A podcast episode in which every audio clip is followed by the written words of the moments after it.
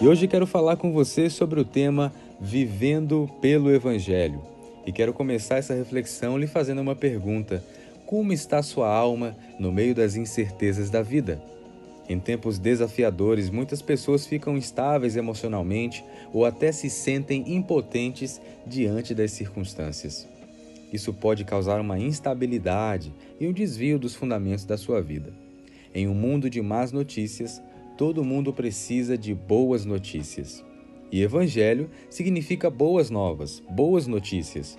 Hebreus capítulo 6, versículo 19, nos lembra que existem duas coisas que não mudam, que são uma âncora para nossa alma: o nome de Jesus e a sua promessa.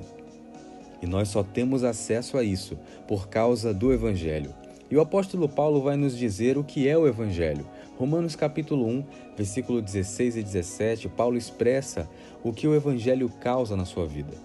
Ele diz: "Não me envergonhe do evangelho, porque é o poder de Deus para a salvação de todo aquele que crê, primeiro do judeu, depois do grego. Porque no evangelho é revelada a justiça de Deus, uma justiça que do princípio ao fim é pela fé. Como está escrito: o justo viverá pela fé.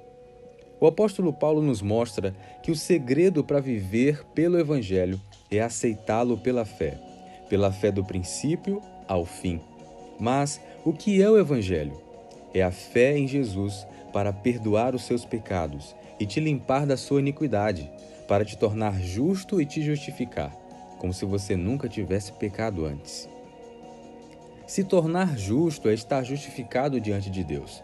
Sua justiça é dada a você por meio de Cristo e do seu Evangelho, não por meio das suas boas obras ou por aquilo que você faz de bom. Jesus disse: Aquele que crê em mim será salvo. João capítulo 11, versículo 25. Por meio da sua morte e da sua ressurreição, todo aquele que crê é justificado diante de Deus e é acolhido em sua família. O poder do Evangelho que transforma vidas é para aqueles que creem. Estar livre da lei do pecado e da morte não significa que você não vai pecar mais, mas que você está liberto do controle do pecado pelo poder do Espírito Santo. É o Evangelho que tem o poder de te libertar, transformar sua vida e te tornar inteiro. Desde os primeiros versículos de Romanos, o apóstolo Paulo deixa absolutamente claras a sua paixão e a sua prioridade. Paulo tinha orgulho de proclamar a extraordinária mensagem do poderoso plano de Deus para resgatar todos os que confiam nele. Só existe um verdadeiro Evangelho, o Evangelho do nosso Senhor Jesus Cristo. Eu quero encerrar aqui lhe fazendo outros questionamentos. O que está te influenciando? Onde você está colocando a sua confiança? Você permite que suas opiniões ou as opiniões de outros comprometam o Evangelho na sua vida?